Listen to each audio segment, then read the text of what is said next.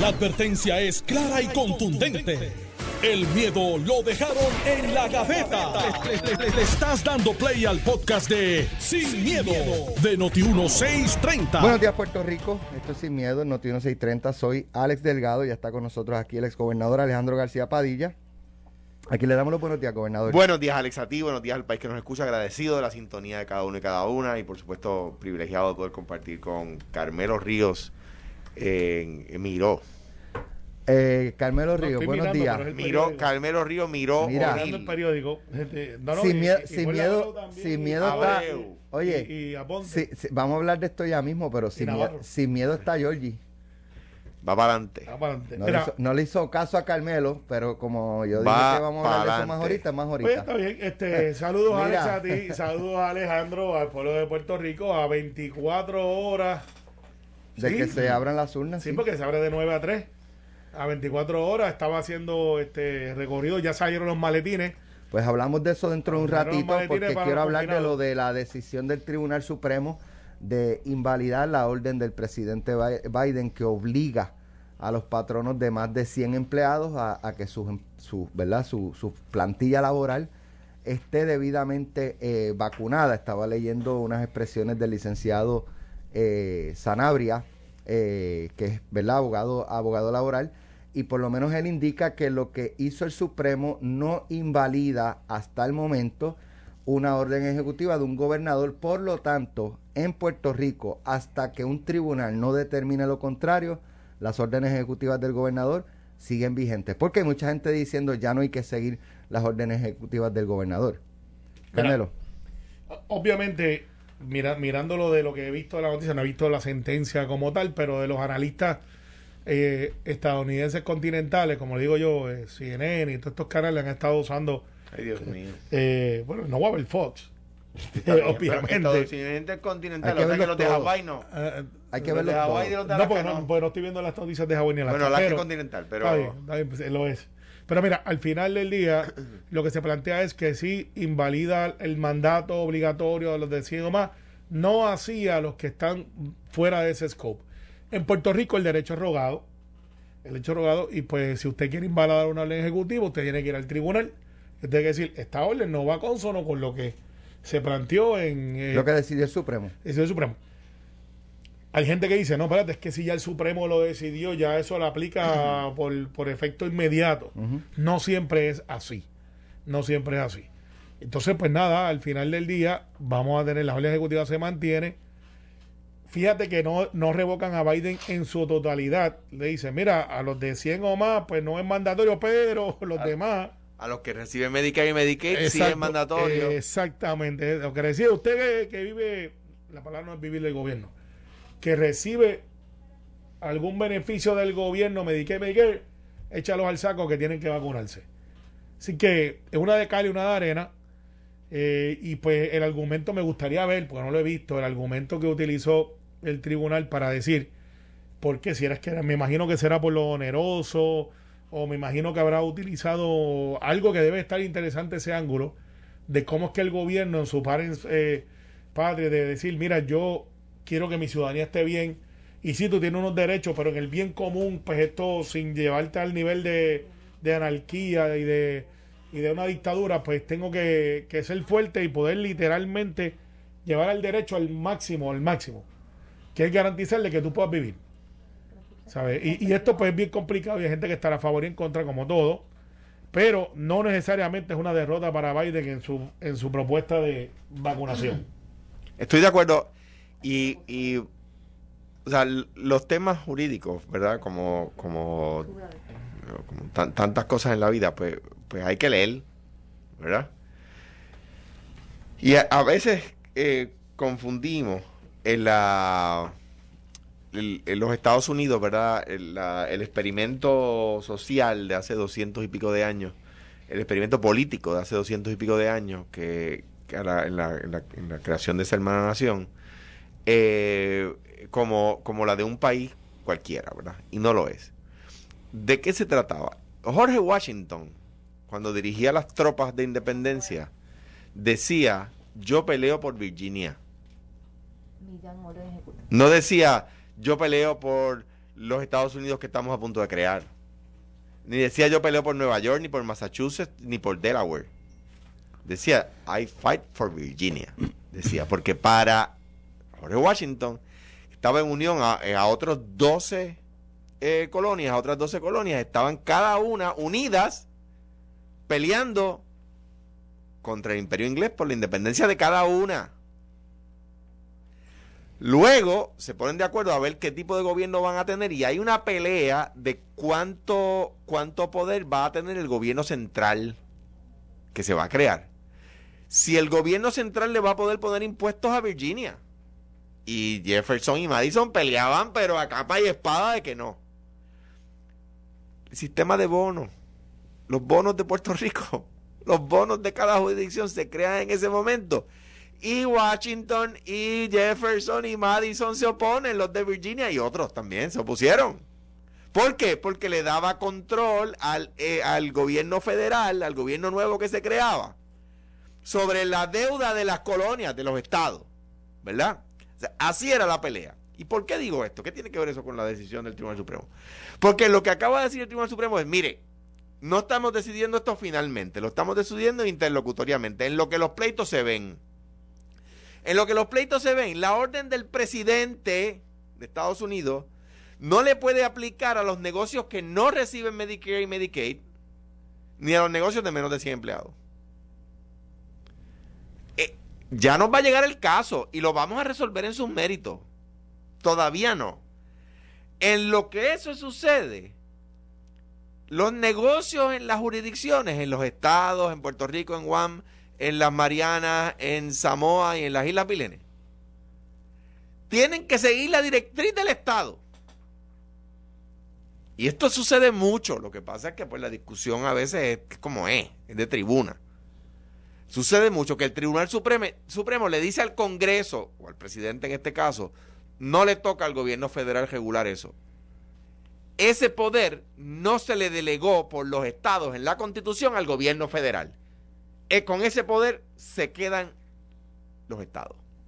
Y en este caso el Tribunal Supremo lo que está diciendo es, mire, interlocutoriamente no se le puede aplicar a estos negocios en lo que vemos los casos que están pendientes en los estados, en los tribunales federales. Por ahora, en Puerto Rico, no lo dicen así, pero digo yo, en Puerto Rico tienen que hacer el caso a lo que dice el gobierno de Puerto Rico. En Delaware tienen que hacer caso a lo que dice el gobierno de Delaware. El presidente no le puede imponer a los negocios en Puerto Rico que no reciben Medicare y que tienen menos de 100 empleados su, su, su orden ejecutiva. Eso es. Sí. No sé. Plain and simple. No tan simple, pero plain. Plain. No tan simple, es verdad. Plain, pero no tan simple. O sea que en, en, en ese caso, como hemos... Eh, la orden ejecutiva de vigor. Se, se mantiene. Hablando de la orden ejecutiva, ayer el gobernador pues prácticamente eh, ponen un aforo de 75%, oficinas de gobierno, centros comerciales eh, y otros establecimientos. Eh, básicamente no hubo grandes cambios más allá de eso. Eh, no he visto así algo que, ¿verdad? ¿Qué le parece la, la orden ejecutiva nueva del gobernador? Yo creo que nadie está sorprendido, nadie está, no hay una, no hay una euforia a favor ni en contra. Yo creo que mucha gente no ve muchos cambios eh, por lo menos eso que tú, tú, tú, ilumbras cuando tú vas a una panadería. O sea, no es un cambio drástico. Y obviamente lo que está enviando Pierluisi tras bastidores, sin decirlo, es que yo no voy a cerrar. Eh, yo escuchaba en una lista de decir que Pierluisi ha sido un gobernador que siempre ha estado a favor de la apertura. Yo creo que su análisis es el correcto. Creo que Pierluisi no lo veo porque no veo tampoco una crisis mayor a la que ya tenemos para efectos de hospitalizaciones, que es un número bien alto. Eh, y, aquí fue que se destapó, bueno, Alex, tú hiciste la pregunta si todos eran de COVID, y pues ciertamente pues parecería que siempre tuvimos esos números, pero que ahora hay más concientización porque hubo más pruebas. Fue Leo. Eh, fue Leo. Y yo recalqué sobre la pregunta. Crédito a Leo. Así que eh, no me cabe la menor duda de que según lo que yo he preguntado a Mellados y personas que están en el gobierno, que miran los números de día a día, que pues la curva va a bajar en algún momento próximas dos semanas. Eso no quiere decir que después no venga otro repunte en verano, porque pues también me explican que esto es una variante bien agresiva de que muta todos los días. O sea, no vamos, Omicron se llama ahora y esto es como la serie de Marvero de DC Comics, que todos los meses sacan una, una película nueva. Pues ciertamente pues vamos a tener y vamos a tener que reforzar y le pregunté, ¿cuánto tiempo vamos a estar con la mascarilla? Y me dice, posiblemente, prepárate por un año, dos años más. Digo, ¿cómo va a ser? Sí. Quizás no tanto el tiempo como, como la tenemos ahora. Tengamos periodos que baja, sube.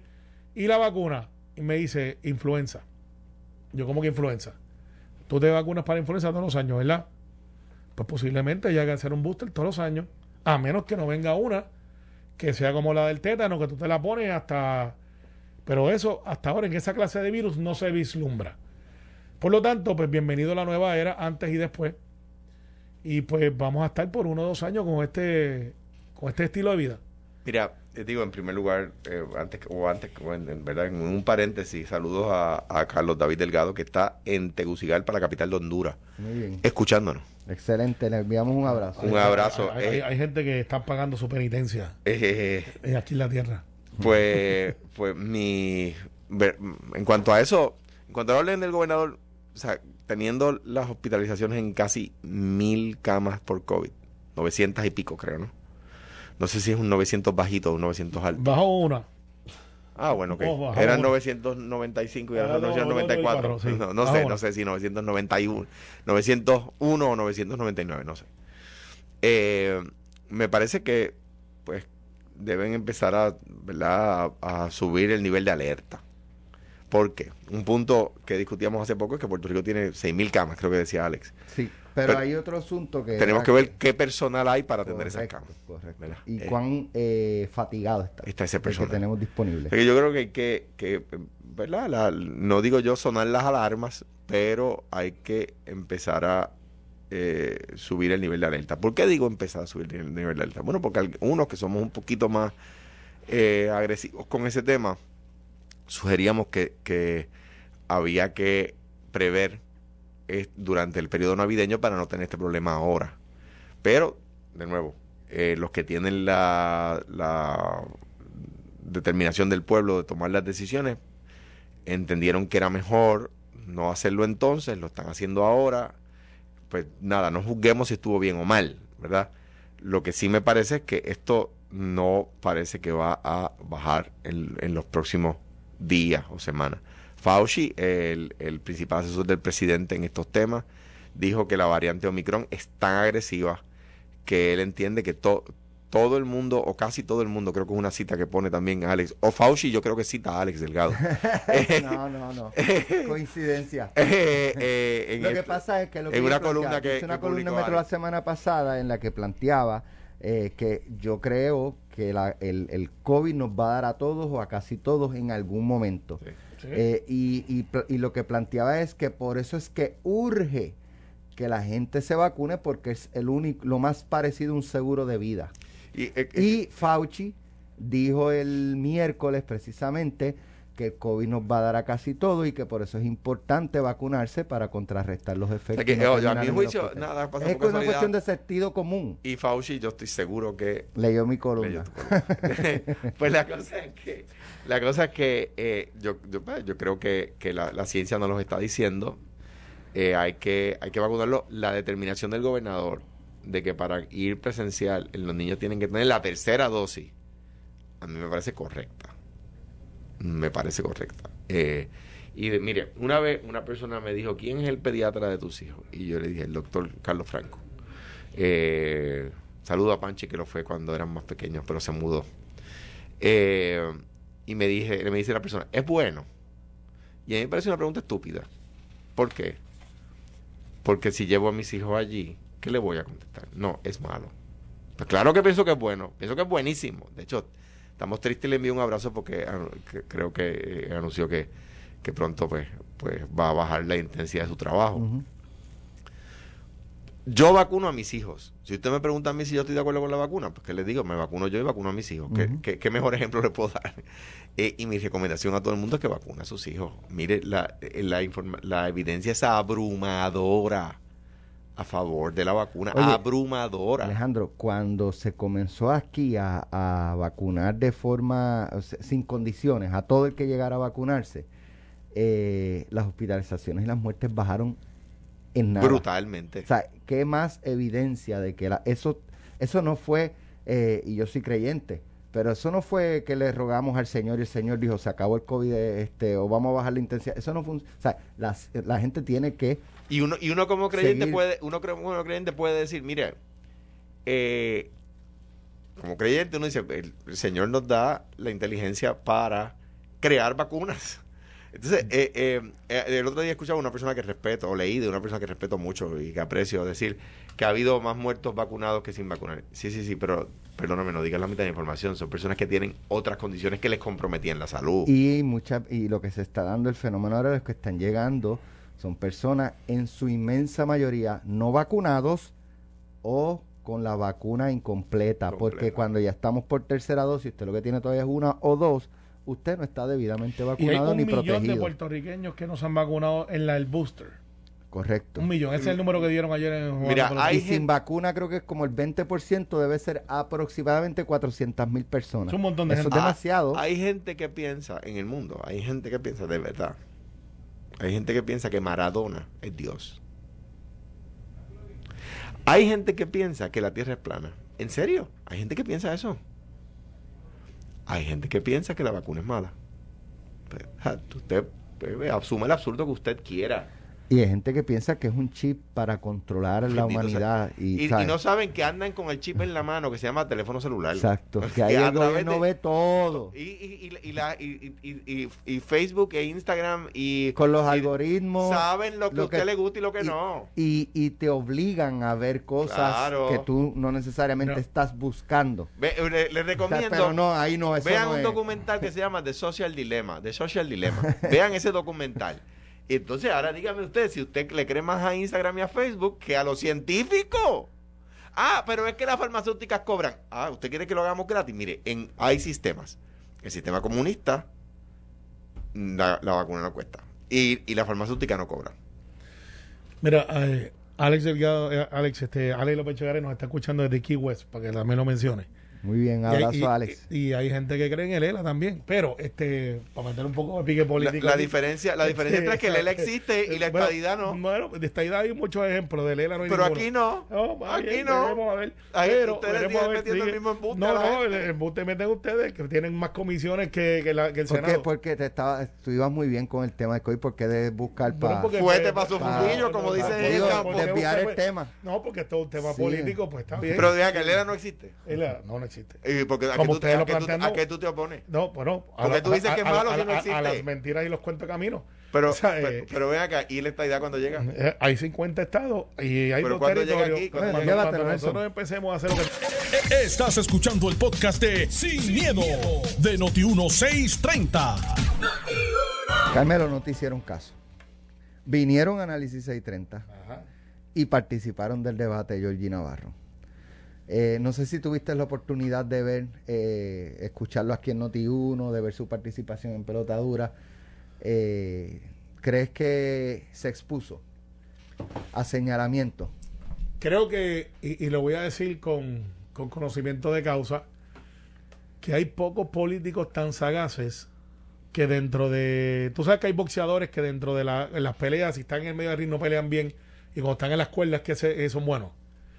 Y yo ya ha demostrado que en la adversidad ha podido lograr dos cosas. Que la gente hable de él y ha estado opacado un tanto los otros candidatos que en buena elite está eh, eh, compitiendo. Tanto así que estamos hablando de la hora versus hablar de los cinco que están compitiendo. Enseguida, después de haber escuchado el programa, porque él nos escucha todos los días y me escribe muchas veces, fue y se asesoró y creo que pudo navegar dentro de esas advertencias con éxito y tanto así que se apareció un debate después, no tan solamente vino aquí una hora con Quique, que es prime time y no pagó. Ninguno pagó.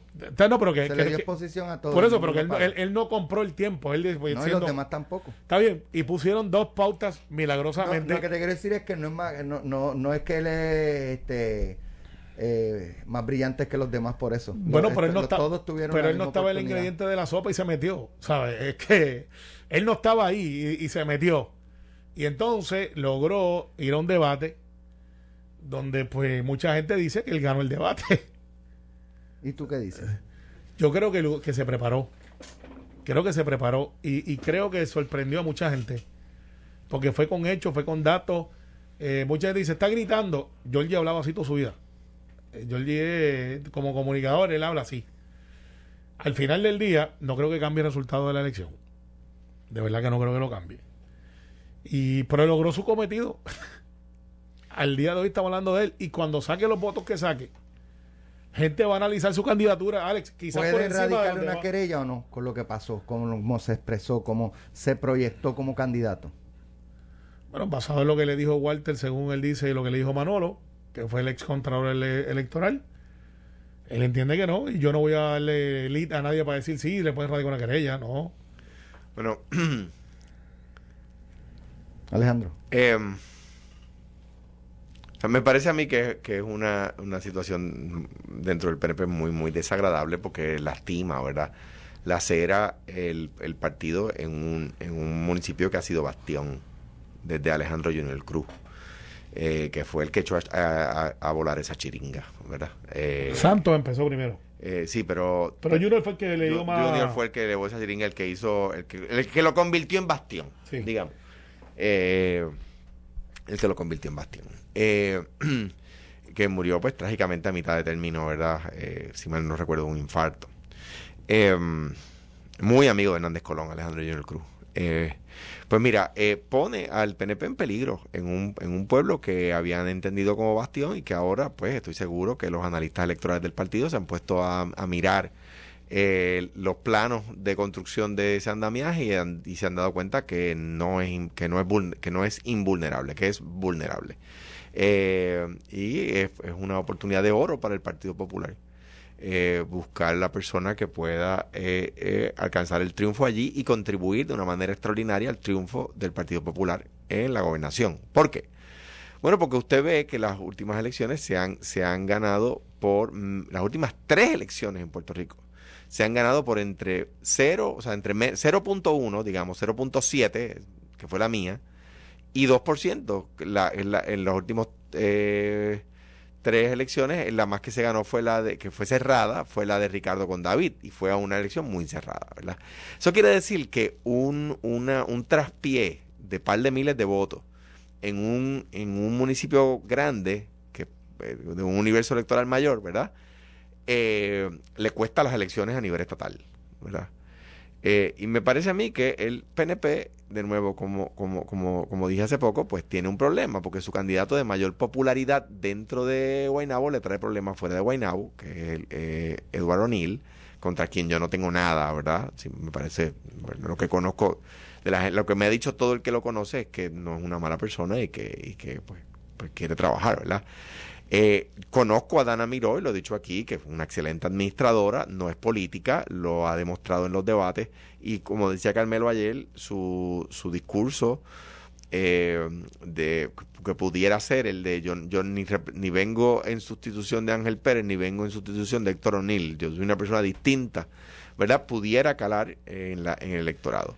Eh, me parece a mí que lo que ha hecho Georgie Navarro eh, es pues un poco poner al relieve el problema terrible que tiene el partido en Guaynabo, ¿verdad? Eh, y que, y que pues Carmelo le ha tocado como secretario del partido tener que meterle mano al tema siendo senador por, entre otros pueblos, Guaynabo, ¿verdad?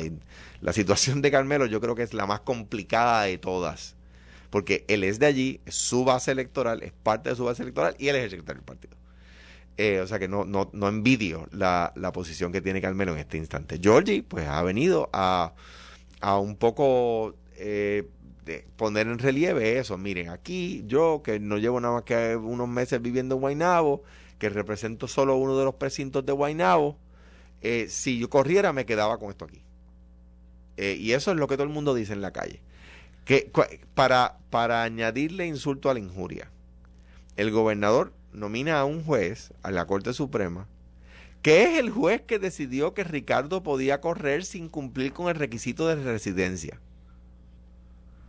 Entonces, el, el el gobernador le está diciendo a la gente de Guaynabo, mire, yo estoy nombrando al Tribunal Supremo al mismo juez que escribió la, la opinión del Tribunal de Apelaciones, de un panel de tres jueces, hay que decirlo, no era él solo, que el que escribió la opinión, que dice que Ricardo podía correr sin, sin cumplir el requisito de residencia, que podía ser eh, eh, cabildero de la estadidad, en el mismo momento en que hay una persona en Guaynabo diciendo exactamente lo mismo. Pero son leyes distintas. No son. Claro. Tú puedes, tú puedes, eh, dos leyes distintas aplicar el mismo. Sí. ¿Sabes? Por esta ley distinta, eh, lo que pasó con esta ley distinta te lo voy a aplicar en esta Sí. ley que no tiene que ver con. Sí puede, se llama impare materia. eh, Sí, sí, se, se este hace, se hace continuamente, pero, pero también puede diferenciarlas. Exacto. O sea, tam- puedes hacer cualquiera de las dos cosas. El tribunal puede hacer cualquiera de las dos cosas. Ahora bien, que yo creo que diferenciaría. ¿Por qué? Porque querían a Ricardo de Cabildero y no quieren a Jordi de alcalde. Por eso lo van a diferenciar. Mira, Entonces, para terminar y, y devolverle el batón a Carmelo que me acaba de pasar, eh, o sea, que, que la oferta del, la, la mejor oferta, la oferta ganadora, la oferta que ganaría la primaria si se le permitiera, del PNP al país, es el representante Georgie Navarro, pues habrá quien diga que es un asset como uno de los principales ¿verdad? ideólogos y, ideólogos y de los pensadores más trabajadores, de las personas que más ha estado pero ahí con su déjame- gente. déjame yo adularlo. uno, no, eh, no, ¿verdad? Una de esas personas que, que carga la capacidad intelectual y el pensamiento crítico del PNP, ponerlo de alcalde de Guaynabo y sacarlo de la Cámara, pues hay, quienes pensarán que es una buena idea, ¿verdad? Eh, para el Partido Popular me parece que es una buena coyuntura. Y de nuevo, yo creo que Georgie lo que está demostrando es que en el PNP, no, no voy a decir yo el que más, pero de las personas con más capacidad intelectual en el PNP, uno de ellos es Georgie. Mira, obviamente Alejandro lo parodia. No estoy parodiando Sí, nada. lo está parodiando. Tú estás Este, parodiando. No, no, lo está parodiando. No vengas tú a parodiar. Tú no coincides con, No con coincido- Alejandro, no coincido que, con Alejandro. que es un ideólogo. Y, y ese es el argumento. qué no? No, no, te voy a explicar. Y vamos a vender las cosas. O sin sea, miedo. y yo lo estoy parodiando. No, no, no, lo estás parodiando. Lo estás parodiando tú. Lo estás parodiando. Yo estoy diciendo que es No, uno no, de, los, de las personas que más piensa ahí y, y tú me estás diciendo Pues, que no. Pues, pues te voy a decir, el PNP está lleno de gente que no necesariamente todos son ingenieros, son doctores, maestros. El PNP, Bueno, Luis Muñoz eh, Marín era eh, periodista. por eso, no, y Julio Muñoz Rivera y esta cosa. Y el PNP se ha nutrido de todos, de gente que son analistas, de gente que no, de gente, de gente trabajadora, como todos los partidos.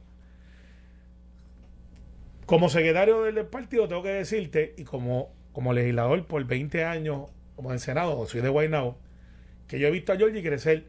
Y mucha gente menosprecia a Georgie por las cuestiones que ha tenido en su vida eh, personal, que no son típicas de un legislador. Georgie debate muy bien. no, o sea, Pero- yo creo pero- que lo, yo creo que pero- lo subestiman. lo subestiman. Pero cuando tú mandas a Orle Navarro, como a veces los partidos hacemos, y Alejandro fue gobernador, y imagino que Jesús Manuel llamaba y decía, mándate a fulano para que atiende ese dicho, o uno de la Cámara, pon uno de la Cámara, pues no va a poner el gobernador a contestarle a alguien de la Cámara, porque pues, el- eh, eh, eso es el sueño de cualquier legislador, que el gobernador te conteste, para tú poder pelear con el gobernador si eres de oposición. Y tú le dices a Orle Navarro, vete a hablar de este tema, Jordi se prepara, va, llega allí y hace el trabajo. Eso es lo que tiene que hacer un legislador. Legislar, representar a su gente, ideológicamente, Jorge Navarro va a todos los sitios que tú le envías sin preguntar si es bueno para él, si es malo para él. Él asume su responsabilidad y echa para adelante. Eso para mí, como secretario general, es súper valioso. Porque Alex, tú eres periodista hace cuánto tiempo, veintipico años. 20, 24, más, 24. ¿Cuál es el problema 23? número uno que tú tienes como jefe de noticias y periodista que lo tenemos ahora en la crisis? Para el Partido Popular y para el PNP. ¿Cuál es la crisis número uno? El COVID. Además de eso. El PNP. No, no. Que no aparecen líderes que quieran hablar. Muchas veces sí. Este, No aparecen ocurre. líderes que quieran dar la cara cuando hay una moción difícil. Tú te llamas a Georgie ahora mismo y Georgie dice, ¿qué hay que hacer? Te contesta siempre, siempre. Para mí, como secretario general, eso es súper valioso. Y gana por más votos. Gana por más votos. Esa es la verdad. Entonces, esto se acaba en 24 horas. Y, y hay que decir, hay que decir que por Georgie votan en, en San Juan, Guaynabo y Aguas Buenas sectores sociales, o sea, sectores de la De todo. de, de, de High- baja escolaridad y de bien alta escolaridad, De de, todo. mucha capacidad adquisitiva y de poca, eh, o sea, vota por él la sociedad entera de esos sectores abrumadoramente. Claro, entonces, en 24 horas se va a resolver esto. En 24 horas. Y créanme que yo estoy contando las horas. Gracias a Dios. Porque como secretario general me han tocado la sustitución de Fíjate. Tony Soto, lo, lo del delegado, la convención que nadie quería hacer y le echamos para adelante. El gobernador confió y fue un éxito. la- Ahora anoche esta. pregunté eh, a, los, a los demás candidatos si prevaleciera un caso hipotético que prevale- prevaleciera Georgie Navarro, los restantes candidatos que están aquí impugnarían eh, su juramentación, ¿verdad? Pues porque está el, el issue de si puede o no puede por, por la cuestión de la residencia y el tiempo que lleva. Y la única que dijo que respetaría fue Dana Miró. ¿Qué respetaría? Sí, los demás... Fue una este, buena no di- contestación no- política de Dana, way. Sí, no claro dije- que sí. los demás no dijeron que la impugnarían, pero que, que él tiene que estar consciente, que él no puede Claro. porque él no ha cumplido, pero no, no, no cruzaron la línea de decir yo lo voy a Pues, impugnar. pues no, porque alguien lo va a hacer y Dana hizo la contestación correcta. Correcta, yo respeto la voluntad del pueblo. O sea, distanció de lo tradicional que hubiese sido, no, él no puede, ya lo ha dicho, no esto, lo otro. Y Dana se la jugó safe. Y los demás, pues fueron. Además, tímidos. respe- además respetaría la, la, la, La voluntad del pueblo. voluntad del pueblo. Y yo te voy a decir lo que, si yo fuera un abogado, Georgie entrara a mi camina, bueno, a mi, bueno, soy abogado y licencia. Pero vamos a poner que Georgie entra a mi oficina. Mira, Carmelo, tengo un este abogado caso. que dice si yo fuera abogado, No, es que hace 20 años no ejerzo. yo sé, Eh, y- si ejercieras de abogado. si ejerciera, y llegara hoy con el caso y vea, Carmelo, ¿cuál es mi caso? Hay gente que pensaría, bueno, tú eres multipresental, tú representas a Guaynabo, no es la, la ley lo que quería era que esa persona tuviese contacto y que tuviese un año antes, pues por lo tanto pudiéramos llevar el caso Nobel de que la voluntad del legislador no se violenta con tu candidatura y pudiéramos plantear y tendríamos que derrotar la ley que dice que tiene que estar un año antes y Jorge tendría que demostrar que él lleva en contacto con la comunidad no un año, 17 años. Le tendría que decir a mi cliente, Jorge, estamos más finitos que el cable de Carl Walenda antes que se cayera. En los casos judiciales tú dices, estamos finitos, estamos más finitos que el cable de Carl Walenda antes que se cayera en San Patricio. El caso es, cuesta, es más, más, más al de arriba que el Partido Popular en el jingle. ¿Sabes? No existe. Pero si tú lo quieres llevar, aquí estamos. O sea, ese sería el, ese sería el hecho. Puede votar cualquiera. Alejandro puede votar en esa Lo elección. estamos si esperando quisiera. de 9 a 3. No, tú estás viviendo ahí cerquita, a ti te toca. Búscatelo, está en la página de Facebook del PNP. No, no, O sea, los populares, independentistas, apolíticos, todos punto, pueden votar. Buen Sí, punto, buen punto. sí. Hay una controversia si usted ha votado anteriormente en Popular. Luisito Vigoró. es, una, es elección especial, no es una primaria. Exacto. Luisito Vigoró, que es popular de clavo pasado. Marca Diablo. Eh, sí. Como yo. Es, es la única marca que hay. Eh, Luisito Vigoró va a ir a votar por Dana. Pero yo. y de momento llega y él dice, eh, eh, tú eres popular. Dice, no, no, espérate, aquí yo tengo mi licencia. No tiene que tener ni tarjeta electoral, Alex. Tú puedes ir con tu licencia, con tu pasaporte, y llegar ahí y dice, yo voy a votar. No, pero es que usted no. Yo voy a votar. Vota normal, no Sí, es como un pero anoche aparte. la, la comisionada alterna, este, No es la comisionada. Es la El, comisionada. al- el alterno es Edwin. Pues, Perfecto. Ella planteaba que, que con la firma eh, que Adiós. tú llenas en el documento, como firmo yo cuando votan en las elecciones PNP, generales, bienvenido. Este, ya se puede votar y se como que se presume una afiliación, pero realmente no es una afiliación. Claro. Porque yo le digo, ok, entonces si yo voto en esta, quedo como afiliado al PNP y en la primaria del Partido Popular del 2023, 24, quiero participar, ¿puedo participar sin ningún problema? Y dijo, Sí. sí. Sí, sí. Pues O esa es la que- ley. O sea que un poco aquí yo creo que eso subsana lo que estamos hablando al principio de esta Vigoró, controversia de que debe ser una elección abierta a todos los guaynabeños porque es que van a regir el destino de todos los Bueno, pues, guaynabeños. pues, pues, pues, pues, eh, técnicamente. Es una elección, es que la ley lo, lo, lo, lo- lo determina como una elección especial, no como una primaria. No es una primaria, es una elección especial. Y entonces, mira, Alejandro, me, me escriben que dónde es que tú votas. Yo no voy a decirlo aquí. ¿eh? ¿Dónde votaste anteriormente? Es el mismo No voy a decir la escuela, es una escuela, sí, en Guaynabo, sí. No, pues te esperamos de 9 a 3. Hay solamente uno, Alex, que no se pudo dar, que es el de donde era CPN. Donde es CPN. ¿Dónde es? Y me parece que CPN tiene razón. Eh, no tiene razón. Yo creo que sí. No tiene razón. Que- Se- cuéntame, cuéntame. el colegio, el colegio puertorriqueño de niñas le dijo, le dijo a- al PNP, no, no, no dijo nada, que es peor. el PNP le dijo que quería abrir un colegio electoral allí, él le dijo, miren, con esto del COVID, nosotros damos clase aquí. Entonces tenemos que sanitizar Sanitizar. el lugar. Este, recibimos niños, niñas, en este caso, recibimos niñas, no vamos a abrir esto aquí un sábado para que, para que, para que venga un montón de gente que no sabemos. Eh, y los de las escuelas públicas. Ah, no, pero... Van es a tener esto- ese issue. Lo que va, pasa no. es que tú, lo que pasa es que las escuelas públicas, privado. el Pero, estado, espérate. al estado le toca sanitizar las escuelas públicas. Claro, pero mira lo que pasa. ¿Y La- el Estado podría sanitizar ese colegio privado? Supongo yo que podría hacerlo, pero tendrían no que te decírselo. que yo te lo voy a Espérate, Alex, ahora te voy a yo lo decir, voy a limpiar. Eso es lo que dice Alejandro, que lo vio de afuera. Digo, yo no, de- no de- conozco la direc- la direc- los directores del colegio ni de- nada de de, hecho, eso, la ¿verdad? principal corría a la escuela de Santini. Lo vi, lo vi, en, la- Eh, lo vi en las noticias. Pero no, ellos no han comentado, te voy a explicar lo que pasó. Ese es el centro de votación histórico de esa área allí. Lo ha sido siempre. De hecho, Alejandro, tu voto en Marista. Ya lo mandé a chequear. Allí tempranito. Yo voy a las once y media, si quieres, vas conmigo y yo te invito a un café. Entonces, en el caso de, de ese colegio, ellos reciben fondos estatales o federales y hay una disposición de ley que dice que si tú recibes fondos estatales o federales, no te puedes negar. Si tú no recibes fondos estatales ni federales, como es el caso de Maristas o Adianés, Adianés nos dijo, no te voy a dar los salones, te voy a dar una cancha. Y nosotros Pues sí. nos comprometimos a sa- sanitizar antes y después. Pero que si y se nos cobraron. Si se Y nosotros le comprometieron, pagamos. si se comprometieron iguales que contra la estadidad, No, no, Pues no vas a sanitizar No, nada. Tenemos un compromiso más sólido que Lela. Pero en el caso no lo han de conseguido y nosotros sí. No, no, ustedes no. Usted lo que tienen ahí es un estado que no es libre ni asociado. Pero mira, pero es él, en el caso, y no creen en él, en el caso Él de. Adianés, Lo tenemos. no, no creen en él. Lo tenemos. En el caso de Adianés, nos cobraron 1.800 pesos, el caso de Marista 1.800 dólares, nosotros lo pagamos. De hecho, están pagando los candidatos. Acción de cobro por radio, que esto es nuevo. De los cinco que se comprometieron el 27 de diciembre a pagar, porque el PNP dijo no vamos a usar fondos públicos, cuatro pagaron. Cuatro pagaron. Hay una que no ha pagado. Como quiera lo estamos cubriendo, pero hay una que no ha pagado para que lo sepa el pueblo. Pues, Pero de ¿cuál es lo que pagan los candidatos?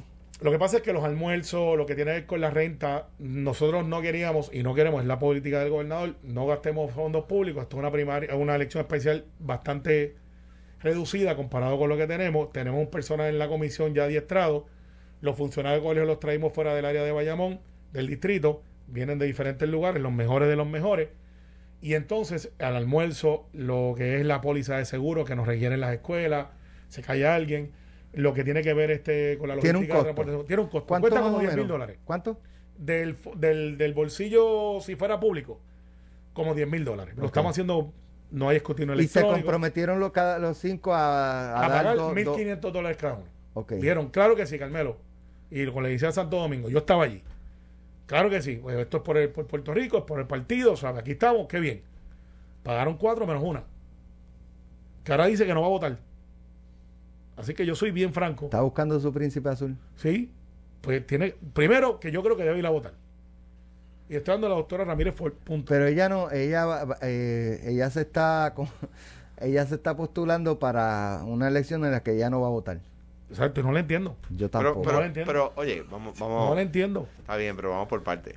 Pero para, para efectos de CPN, para. no, No, pueden no, votar por este. No, adelantado eh, tampoco. Hoy, hoy salieron ni, ni encamado tampoco. Este, hoy salieron los cuarenta y pico, son treinta y pico, cuarenta y pico este, confinados, que ya salieron los maletines eh, y ya están, este, Pero- se está cogiendo el voto hoy. Mañana de 9 a 3, el único centro que cambió es que el donde iba CPN, que estamos mirando legalmente, porque es un mal precedente, ¿Pero qué van a hacer?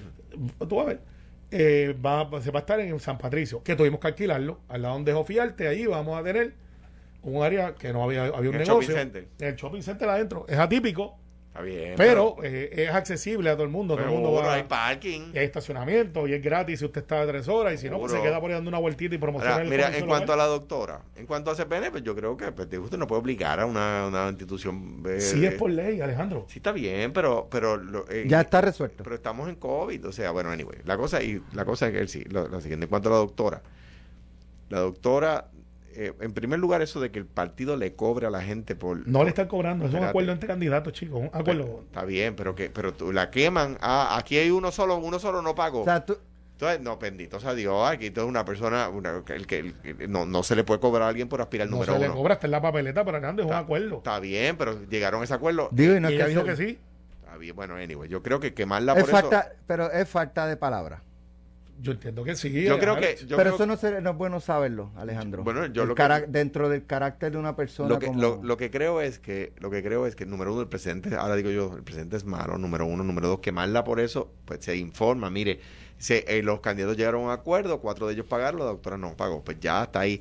Y si ella, y si ella de alguna manera se siente frustrada con el proceso, no quiere ir a votar, lo que sea, pues mire, ya, yo lo que quiero decirle es, es una joven puertorriqueña que ha echado para adelante, que es contra que se ha abierto paso, que estudió medicina, creo que es oncóloga o, o tiene su subespecialidad. Bueno, es, es una genio de la ciencia. Pues, pues, pues entonces, mira, y, y no, no parece ser favorecida por el, por el electorado. Bueno, pues ya, pues dejemos que el electorado se encargue, pero no, le- no le caigamos No, encima. lo que pasa es, Alejandro, y, y comprendo tu punto, pero yo tengo una obligación.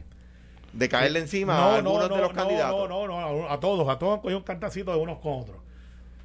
Y uno ayer me miró mal en el debate cuando entraron, porque yo había dicho que tenía que ir al otro también, el de Noti1, que fue un error no haber ido, y, me- y como yo dije aquí, cometió un error, tiene que haber ido. Uno de ellos que no vamos a decir cuál fue, pero es uno nomás. Yo te voy a decir que es Rica Ponte. Si no tengo problema con decir las cosas. Faltaron una miedo. mujer y un hombre. Sin y él uno de ellos me miró mal porque no fue al debate de los uno y era uno nomás. Está bien, pues, pero Ricky Ponte no fue, cometió un error, debió haber ido el de Noti1 porque él comunica bien. Y, Pero y yo- yo- una Fíjate, comunico bien. Mandó a Georgie No sé por qué no. Por eso es un error, es un no error. Pero está bien, eso es mi análisis. Usted puede estar de acuerdo o en desacuerdo. Y este programa se llama Sin Miedo. El día que tengamos miedo, nos vamos del programa. En la gaveta. En la gaveta no existe. Mira. Así que nada, Alex, es mi obligación decirle a la gente que hubo un acuerdo y ahí está. Tengo un, un- a, a- a don Eduardo O'Neill un, un consejo. Cuando vayan a emitir un comunicado de prensa, esperen a que culmine el proceso, redactan el, el- el comunicado Sí, y fall- después lo envían. ¿Por fallaron qué? en la fácil. ¿Por qué? Porque arrancó el debate a las 8 de la noche. eh, Yo lo vi y completo, él envía, él envía como a las 8 y 25, 8 y media un comunicado solicitando al programa que aclaren que él no pudo ir porque él, ten- él- él había notificado que tenía compromisos previos. Eh, y entonces habla de los demás candidatos que están de media tour, ahí, o sea, allí, que estaban eh, como parte de un media tour en el debate, hablando mal de él. Primero, Ferdinand lo había dicho al principio. El candidato Héctor O'Neill se excusó porque No, Héctor no, tenía compromisos previos. Sí, y hecho, entonces él envía el comunicado como si nadie hubiese dicho nada, o sea, ya se había aclarado. Y lo otro es que nadie, ni lo, sabe, nadie había hablado de él y él diciendo en el comunicado que estaban hablando mal de él. Sea, hermano, espere que terminen, después redactan. O sea, ese, ese comunicado pareció redactarse a las 6 de la tarde, antes del evento. Posiblemente, porque pues eso no redacta el candidato. Entonces, lo- eso es lo- gente que exacto, lo hace el equipo, el equipo. El equipo, el equipo de comunicaciones. Pero, pero entonces están colgados. De hecho, de están hecho, colgados. está bien, pues, pues no todo el mundo sabe lo que sabe. Entonces, para efecto de lo que hizo Edward, se fue a Tintillo, donde Tolmo, que es un líder de nosotros bien importante, que es una urbanización que tiene un chat de 425 casas, donde ellos votan en bloque, y Tolmo salió diciendo con el próximo alcalde. Eh, pues él le jugó la política local. Yo en los medios quizás no tengo lo que puedo conseguir en una reunión y se fue a, caminar. Yo siempre he dicho que cuando uno tiene oportunidad de comunicar, uno comunica. Porque pues Carlos Romero Barceló en paz descanse me dijo, ¿cuánta gente tú atiendes en tu oficina? Yo le dije, bueno, quizás 20, 15, 20, 30 en un buen día. ¿Cuánta gente te escucha en una emisora de radio cualquiera, la más chiquita? Pues no sé, mil, dos mil. Ahí está su contestación. Y por eso es que la gente me critica que yo voy a todos lados. Si usted me invita a un lado, yo no pregunto qué temas son y qué es lo que vamos a hablar. Y si saben cómo te pones. ¿Para qué me invitan? Esto fue, el podcast de Sin, miedo, de Noti1630. Dale play a tu podcast favorito a través de Apple Podcasts, Spotify, Google Podcasts, Stitcher y notiuno.com.